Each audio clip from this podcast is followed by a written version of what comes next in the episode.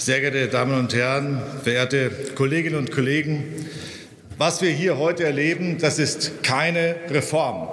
Das ist ein Akt der Respektlosigkeit, der Respektlosigkeit gegenüber den Wählerinnen und Wählern, gegenüber der Opposition und gegenüber der Demokratie an sich.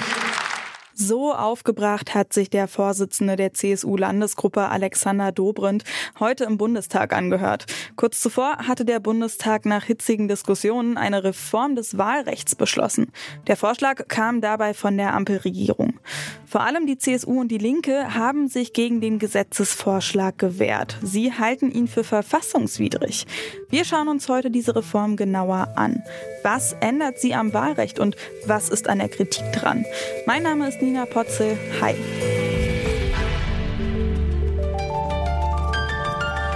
Zurück zum Thema.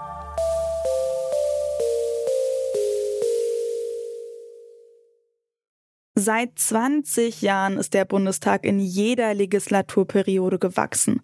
Mit seinen 736 Abgeordneten ist er mittlerweile das zweitgrößte Parlament der Welt. Die Wahlrechtsreform sorgt jetzt allerdings dafür, dass der Bundestag um etwa 100 Sitze schrumpft. Naja, der Plenarsaal, der hat einfach keine Stühle mehr und musste in den vergangenen Jahren sogar extra neue dazustellen.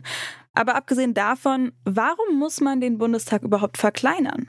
Darüber habe ich mit dem Politikwissenschaftler Robert Verkamp gesprochen. Er ist Senior Advisor der Bertelsmann Stiftung für das Programm Zukunft der Demokratie und hat in der Wahlrechtskommission als Sachverständiger mitgearbeitet. Der Bundestag muss sich deshalb verkleinern, weil er nicht mehr in der Lage ist, seine Regelgröße von 598 einzuhalten.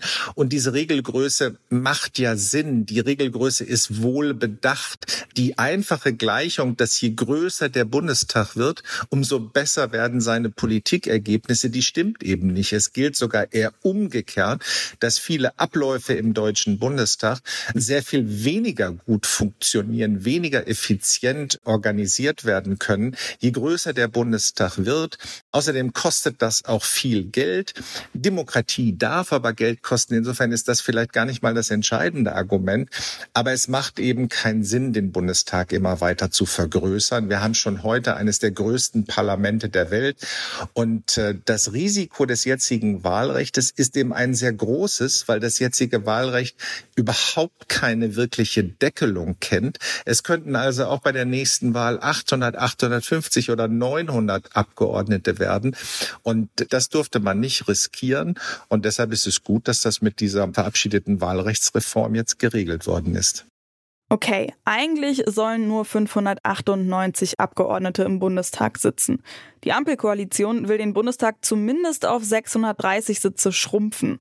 Dafür soll die Grundmandatsklausel gestrichen werden. Die hat bisher ermöglicht, dass Parteien in den Bundestag einziehen durften, auch wenn sie an der 5%-Hürde gescheitert sind. Nämlich dann, wenn sie in drei Wahlkreisen das Direktmandat gewonnen haben. Außerdem soll es in Zukunft gar keine Überhang- und Ausgleichsmandate mehr geben. Das heißt also, dass dann nicht mehr jede Wahlkreissiegerin einen Sitz im Bundestag bekommt. Diese Änderungen haben weitreichende Folgen für alle Parteien, wie mir Robert Verkamp erzählt hat alle Parteien werden an der Verkleinerung des Bundestages genau in dem Verhältnis ihrer Stimm- und Mandatsanteile im Deutschen Bundestag beteiligt. Das ist eine faire, effiziente und gerechte Lösung. Zur verfassungsrechtlichen Absicherung dieser Bundestagsverkleinerung ist die Grundmandatsklausel gestrichen worden. Und das war der Punkt, der heute auch zu so heftigen Kontroversen im Bundestag geführt hat. Davon könnten beispielsweise die Linkspartei oder die CDU CSU betroffen sein. Jetzt muss man aber sagen, dass die Grundmandatsklausel, die hat sich eigentlich ohnehin überlebt. Und insofern ist das durchaus richtig, die abzuschaffen, weil der ursprüngliche Gedanke dabei, nämlich regionale Repräsentationen sicherzustellen, mit dieser Grundmandatsklausel nicht mehr angemessen erreicht wird.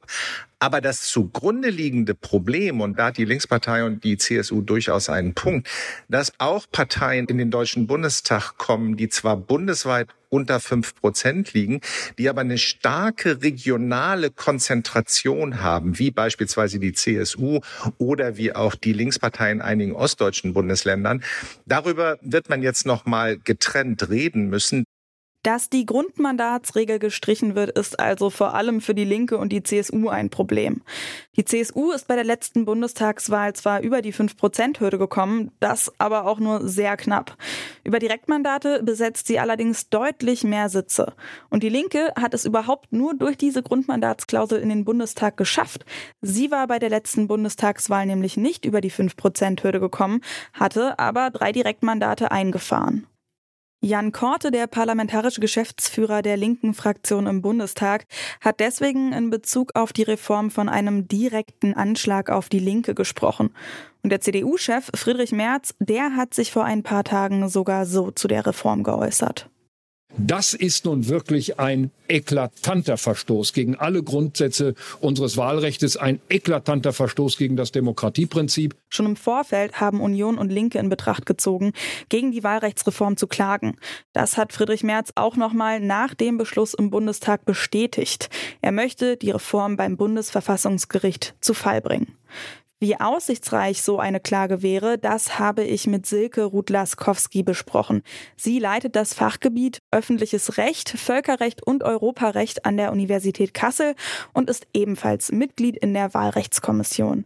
Sie hat mir zuerst mehr zum rechtlichen Hintergrund der Grundmandatsklausel erzählt. Hintergrund dieser Grundmandatsklausel ist eine Entscheidung des Bundesverfassungsgerichts aus dem Jahre 1997. In dieser Entscheidung wurde festgestellt, dass der Gesetzgeber eine solche Grundmandatsklausel regeln kann. Sie ist verfassungsrechtlich zulässig, sie ist aber verfassungsrechtlich nicht geboten. Mit anderen Worten, der Gesetzgeber hat in dieser Hinsicht einen Gestaltungsspielraum.